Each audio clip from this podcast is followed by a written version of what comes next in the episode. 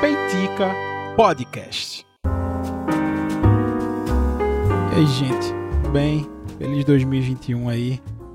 É mais um ano que se inicia. Eu vejo todo mundo meio que desejando que 2021 seja melhor do que 2020. E assim, se não for, a gente tá ferrado, né? Porque, tipo, 2021 não é, 2020 não é um bom parâmetro pra gente desejar um ano melhor, né? Para que 2021 seja melhor. Ele tem que ser. Mas também eu não quero zicar 2021, porque vai que não é, né? Não que 2020 ele tenha sido um, um ano totalmente ruim. Até, até teve um Twitter de um amigo meu, de Pedro. Na verdade, não foi um Twitter, foram dois Twitters, assim. Que foi aos 45 do segundo tempo, Pedro me fez dar boas gargalhadas. e tá lá no meu Twitter, inclusive, se você quiser seguir. Meu Twitter é Rafa Underline O. Rafa com PH, tá? Então, me segue aí no Twitter. É, mas foi. foi eu, eu, até tuitei uma foto sobre Pedro meio que é, dizendo que o ano foi bom e tal, não sei o que foi uma maravilha. Não que tenha sido uma maravilha, disse que foi bom, que foi um ano de aprendizado, de muitas mudanças. Aí no outro Twitter Pedro fazia assim, uma chuvinha para lavar esse ano desgraçado de 2020. Mas eu acho que esse é o sentimento de todo mundo em relação ao ano que se passou. É, tipo, esse misto mesmo de sentimentos de, porra, 2020 foi, foi péssimo, mas também a gente não dá para descartar um ano, né? Não dá pra gente apagar um ano inteiro. A gente não tem a condição de fazer isso, de apagar um ano inteiro de, de convivência, de aprendizado. Eu acho que. Eu entendi, Pedro. Você me fez rir, mas eu entendi aí o seu, o seu sentimento. E, todo, e por incrível que pareça, muita gente se identificou com essas duas tweetadas seguidas de Pedro aí. Mas enfim, tudo isso para falar que, pô, feliz 2021. É... E eu não vou dizer que o Peitica voltou. Tá? Porque isso dá azar. Das últimas vezes que eu fiz isso, o Peitica não seguiu, então eu não vou dizer que o Peitica voltou, porque isso dá azar. Então a gente vai fingir meio que nada que, que nada que aconteceu, tá? Nada aconteceu. Nós estamos lançando esse novo episódio, esse episódio novo, né? É, meio que a gente entrou num vórtice temporal onde a gente pulou direto de junho de 2020, que foi a data do último Peitica, para janeiro de 2021 que é a data que está saindo esse outro Peitica, como se nada tivesse acontecido e a gente tivesse chegado aqui e ficado igual o meme do John Travolta no Pulp Fiction, né? Com um casaco na mão, na sala de Miel, de Miel Wallace, assim, olhando para um lado para o outro, sem saber meio que o que está acontecendo. Então vamos fingir que, que esse Peitica é isso.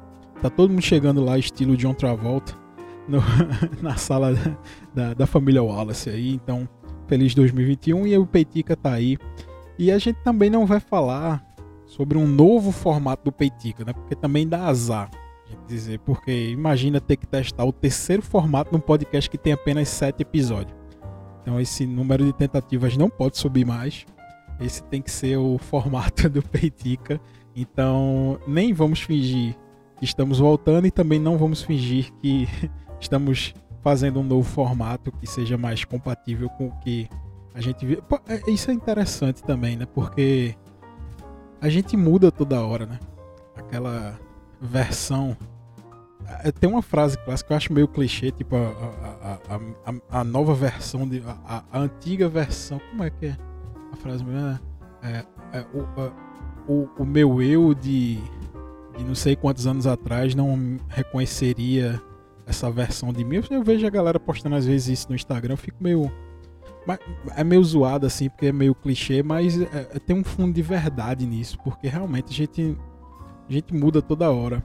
E que, que ruim seria se a gente fosse a mesma coisa, né, se a gente não se transformasse. O que importa é que 2021 tá aí, tá? Assim como o Peitica também tá aí.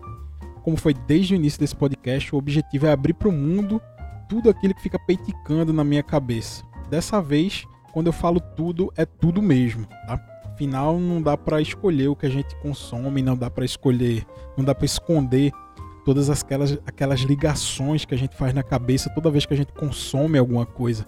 Seja notícia, seja filme, podcast, música ou qualquer coisa que seja.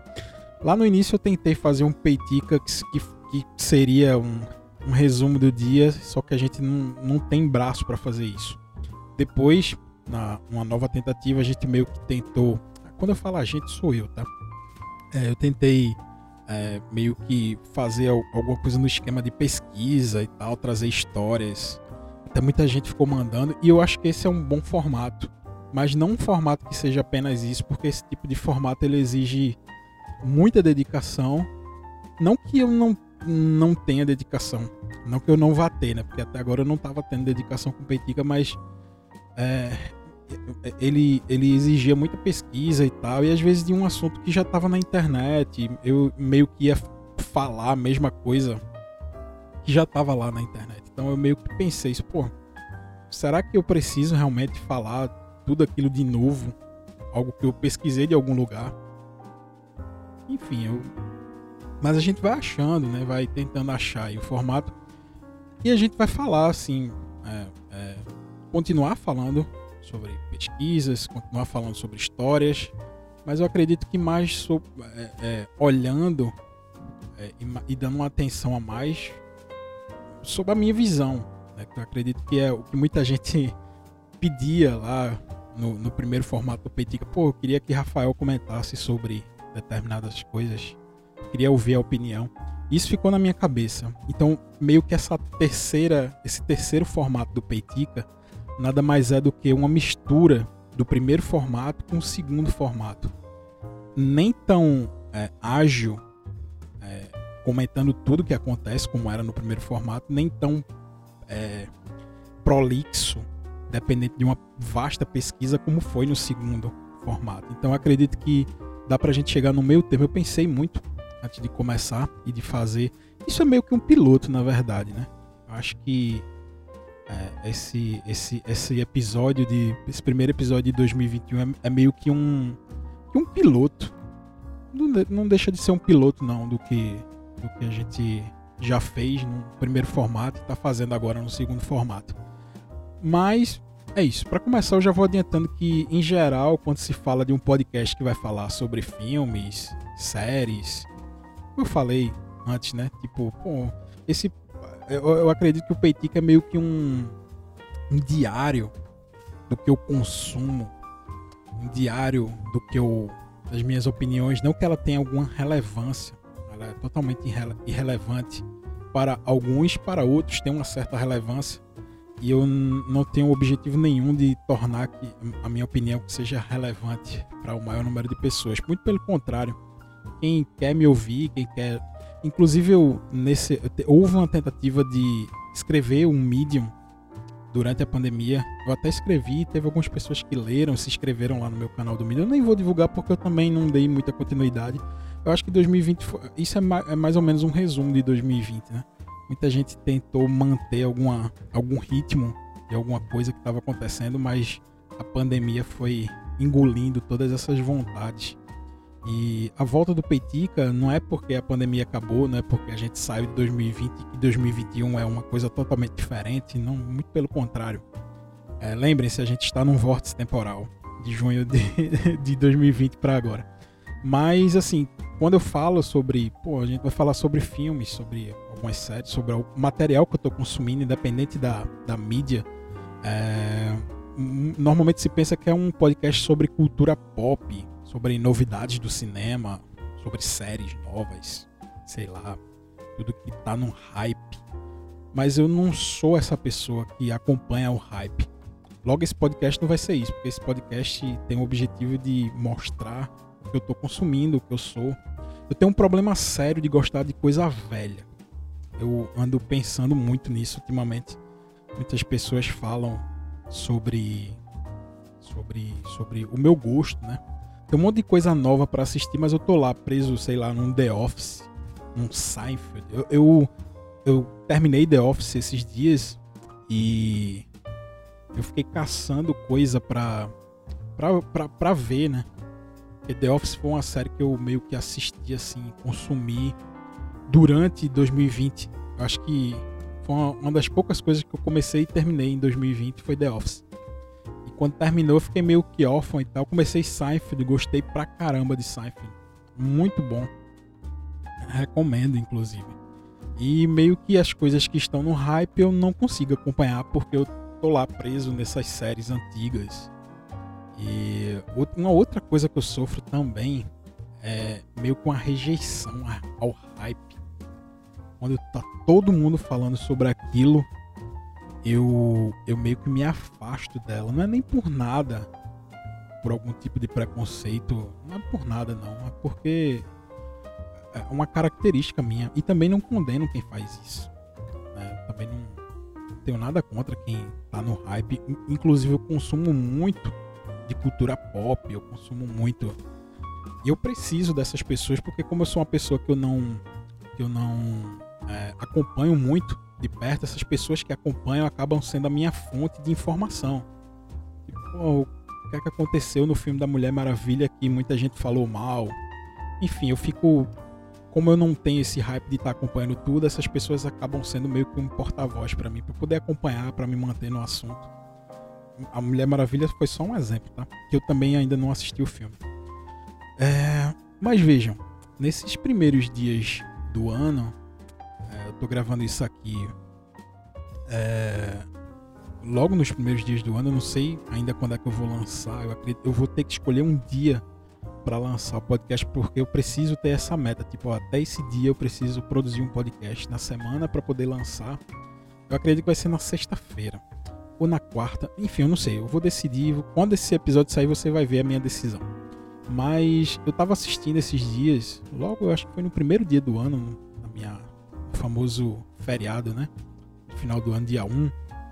E eu tava assistindo, sei lá, zapeando os canais e tal. E caiu num filme. Num, eu, eu, não lembro se era no TCM ou se era num Telecine Cult da vida. Enfim, era um, de, um desses dois canais que passam coisa, coisas mais antigas. E quando eu tava lá zapeando de canal, caiu num filme que assim era um clássico absoluto do cinema e que eu, por incrível que pareça, eu não tinha visto ainda. Eu tinha visto várias séries. O tema do, do filme ele é muito, o tema musical do filme ele é muito marcante, é, que é o filme, enfim, A Ponte do Rio Kwai. É um filme, é, eu, eu parei, eu comecei a ver o filme meio que da metade para frente. Mas o filme é tão envolvente, tão bacana que é, já me pegou assim. Eu comecei, mantive lá no canal, tava zapeando. E eu me mantive no canal. Desculpa aí. É, sim, outra coisa, esse podcast não vai ter corte. É, vai ser direto. Uh, mas enfim, voltando aqui. Eu tava vendo o filme e tal, não sei o que, e eu fiquei curioso. Caramba, tiveram algumas cenas no filme que eu vi que eu vou comentar aqui com vocês que e me chamou muita atenção. Eu fiquei curioso para entender mais do que, que, se trata, de como foi feito o filme, do, do ano. Eu me surpreendi. Inclusive, eu abri um site aqui para poder passar algumas informações. Eu acho maravilhoso o Olá para todos. Alô, galera do Olá, Matheus. É, que a galera assim diz: não, a gente abriu aqui o, a Wikipedia porque a Wikipedia é a maior fonte de conhecimento da internet. Eu acho isso maravilhoso. Porque enquanto tá todo mundo negando a Wikipedia, todo mundo usa a Wikipedia.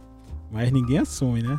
Mas eu tô aqui com a Wikipedia da Ponte do Rio Kwai aberta, porque quando eu terminei de ver o filme, foi um movimento natural, assim. Puxa, eu me levantei da cama, eu tava assistindo no quarto, me levantei e pô, vou pesquisar sobre esse filme, porque esse filme me chamou a atenção. Eu fui lá pesquisar do que se tratava o filme. Então eu abri a Wikipedia do filme abri outros sites também, sei lá, Adoro Cinema, para poder ver. E eu li a descrição do filme e achei muito interessante, porque eu acho que é, isso é o que nos diferencia da gente que gosta mesmo assim de cinema. Tem gente que vê um filme, viu o filme, pronto, acabou, próximo. Uh, e tem gente que vê um filme e quer adentrar mais no universo, como foi feito e tal. Então, eu abri aqui a Wikipedia da, da Ponte do Rio Kwai e vejam.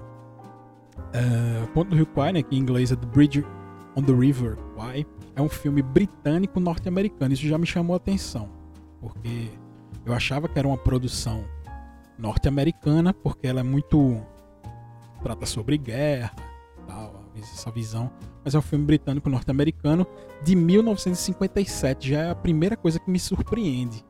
Um filme de 57. Uh, tecnicamente falando, ele é um filme muito, mas muito interessante falando sobre técnica de cinema, assim, tem algumas cenas até que, que surpreendem pela qualidade técnica. Tem uma determinada. Tem um determinado.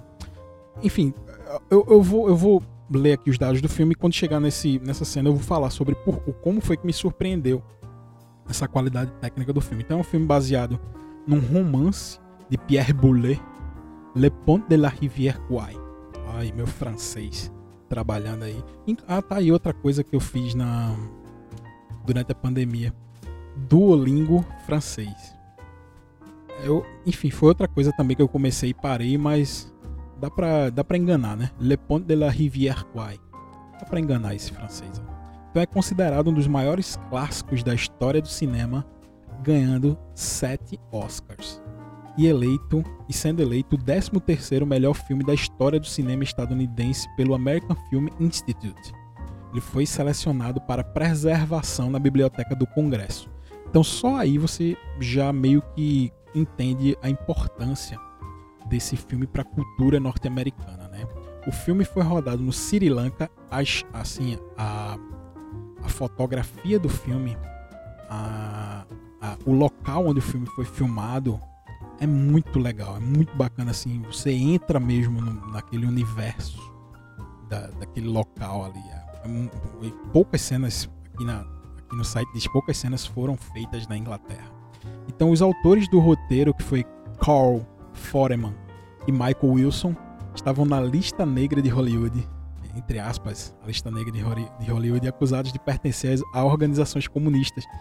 Isso, inclusive, cara, tem um tem um quadrinho que trata sobre isso, sobre a, Hollywood da década de 50, que é maravilhoso. Eu vou procurar para trazer aqui para vocês. É, na época que eu li esse quadrinho, ele não tinha aqui no Brasil. Eu li por PDF. Algum fã do quadrinho traduziu. Hoje em dia eu não sei se tem traduzido para português, mas eu lembro, eu vou procurar qual é esse quadrinho para poder passar para vocês aqui nos próximos peiticas. Mas assim, eu achei maravilhoso essa Hollywood da década de 50, é, casos de assassinato, assim, o quadrinho é maravilhoso. Mas esses dois autores estavam aí na lista negra de Hollywood acusados de pertencerem a organizações comunistas. Então eles tiveram que trabalhar secretamente no filme e a, e a contribuição deles, né, dos roteiristas, não foram creditadas. Eles não foram creditados na primeira versão do filme, porque eles estavam na lista negra de Hollywood por, por serem acusados de ser comunista. Então, por essa razão, o prêmio do Oscar dado ao melhor roteiro adaptado ele foi concedido unicamente a Pierre Boulez, que foi autor do romance original, né, que nem sequer sabia falar inglês, então meio que não fazia sentido ele ganhar esse prêmio. Então, em 1984, a Academia concedeu um prêmio póstumo aos dois roteiristas, ou seja, um Pierre Boulet ganhou o prêmio de roteiro sem nem roteiro adaptado, sem nem falar inglês, ele não sabia escrever inglês. Então, é, o filme. E, e, uma curiosidade: então, essa ponte do Rio Kwai, eu, eu, vou ler a sinopse do filme, mas no filme, os prisioneiros construíram a ponte em dois meses. O filme conta justamente esse trajeto, esse traçado aí dos prisioneiros construindo essa ponte que passa sobre o Rio Kwai, enfim, como o título do filme diz. E a empresa britânica é, contratada cobrou 250 mil dólares para construí-la e levou oito meses para finalizá-la, assim na vida real, né? É, enquanto no filme demoraram dois meses para fazer a ponte, uma empresa foi contratada, cobrou 250 mil dólares e levou oito meses para finalizar. É, foram usados 500 trabalhadores e 35 elefantes. Só reforçando, né? O roteiro foi rodado no Sri Lanka, o filme foi rodado no Sri Lanka.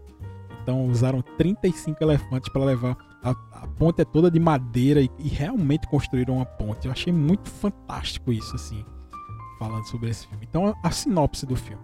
Durante a Segunda Guerra Mundial, prisioneiros britânicos recebem o encargo dos japoneses de construir em plena selva uma ponte de transporte ferroviário sobre o rio Kwai, na Tailândia. Então, assim, eram japoneses, né? Lutavam a Segunda Guerra Mundial e os japoneses, enfim, a história, né, tem diversos é, filmes que retratam a participação japonesa na Segunda Guerra Mundial e uh, eles estão lá, fazem é, prisioneiros britânicos, né, e eles é, eles forçam, né? Eles usam esses prisioneiros para para construir essa ponte, porque eles precisavam transportar armas, transportar, suprimento. E, e, e, o objetivo dessa ponte era que o, o trem passasse para levar esses suprimentos, essas armas para o exército japonês que estava lutando contra os norte-americanos, contra os ingleses, né, que faziam parte daquela, daquele bloco ali é, na Segunda Guerra Mundial. Então o coronel Nicholson está à frente dos prisioneiros, é o oficial britânico que procura uma forma de elevar o moral de seus homens. Então vê a ponte como uma forma de consegui-lo, tendo-os ocupados na construção e fazendo-os se sentirem orgulhosos da obra. Ou seja, o coronel, mesmo sendo um prisioneiro britânico, ele incentivava os homens né, a, a construir essa ponte, a se dedicar.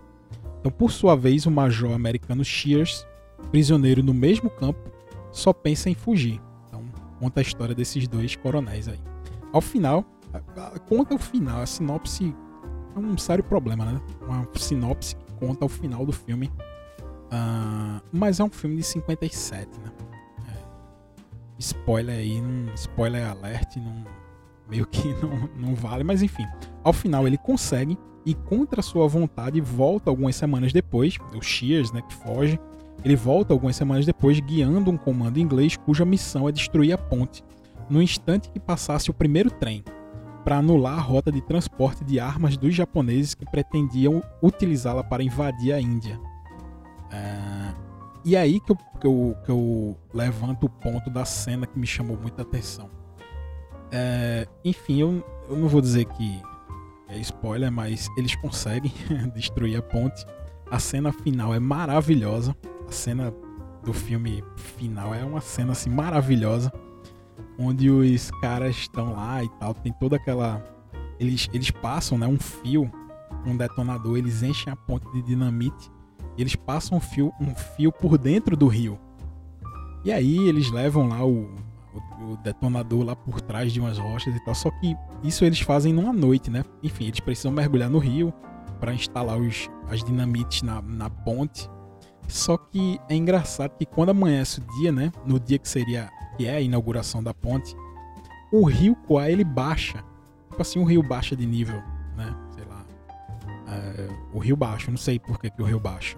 Ah, geógrafos aí, Pedro, não sei se Pedro tá ouvindo esse podcast, eu acredito que sim. Eu vou mandar para Pedro, para Pedro me responder essa pergunta. Mas o rio baixa de nível. Então, quando o rio baixa de nível, dá para se ver o fio que, que é, leva o, que liga os explosivos até o detonador. Então o rio baixa e aí fica aquela tensão, né? Porque o, rio, o rio baixou, tá dando para ver o fio. E eles ficam naquela tensão para que ninguém lá do alto da ponte olhe para baixo da, do rio e veja que tem um fio do nada no meio do rio lá. Então tem toda aquela é muito legal o filme, tem toda aquela cena, aquela tensão e tal, aí o apito do trem, o trem chegando e alguém olha e vê aquele fio e fica toda aquela tensão no ar. Aí, é, no final, tem a cena da explosão, eles conseguem detonar com um pequeno reviravolta. Um pequeno reviravolta. Uma das pessoas, enfim, assistam o filme, é muito bacana essa cena final. E, e quando tem a explosão da ponte, é maravilhoso assim que vem o trem e, o, e a ponte explode desaba e o trem vem logo em seguida e o trem assim mergulha no rio. É uma cena maravilhosa, assim, tecnicamente falando. Foi, foi, foi dessa cena que eu tava falando lá no início do podcast. E uma cena maravilhosa, assim, o, o trem mergulha. Você só de imaginar que esse. Eu não faço ideia de como foi gravado, não sei se foi uma maquete. Deve ter sido uma maquete, né? Tipo um trem mergulhando no rio. Não tem como fazer isso em 1957. Não tinha, não tinha é, é, pós, pós-produção, né? Tipo, fazer em computador não, não tinha como. É 57. Eu acho que foi por uma maquete, sei lá. Uma maquete de trem que eles filmaram. Eu sei que a cena é muito bem feita, maravilhosa, assim, a cena. E, e fica essa dica aí. Nesse primeiro podcast de cultura não pop. a ponte do rio cai. Oh, a ponte do Rio Kwai. Inclusive, é, tem o tema, né? Foi muito usado, por isso que eu me confundi o nome aí. É, foi muito usado na pelo Faustão, né? A ponte do Rio Kwai. Por isso que a gente associa logo a, a, a, musiquinha, aquelas provas do Faustão, quando tinha né, a ponte do rio que cai. Era alguém que atravessava uma ponte e, e o cara ficava é, atirando umas bolas em quem tentava passar. Isso era uma prova do Faustão. E eles utilizavam a música que é tema do filme da Ponte do Rio Uai, né? É esse tema que eu cantarolei aí. Para, para, para, para, para. Aí eles cantam assoviando, né? Esse tema, eles, o exército japonês passa assoviando em cima. Da... É, é maravilhoso o filme assim. Assistam. E a gente vai chegando aí ao fim desse primeiro Peitica do ano. Rendeu muito assunto, né? Hum, que orgulhoso de mim. É, quando puderem, assistam esse filme.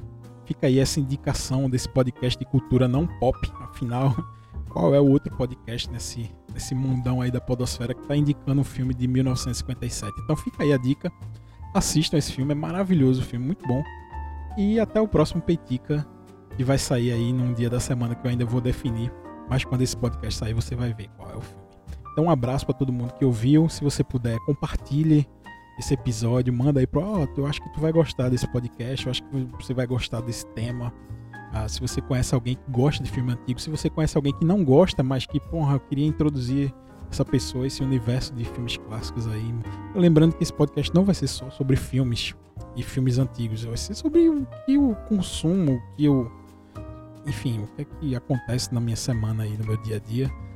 E fica a dica aí, tá? Um abraço aí, um beijo, gente. Se vocês puderem, mandem, compartilhem, Twitter, Instagram. Peitica voltou. Pronto, falei.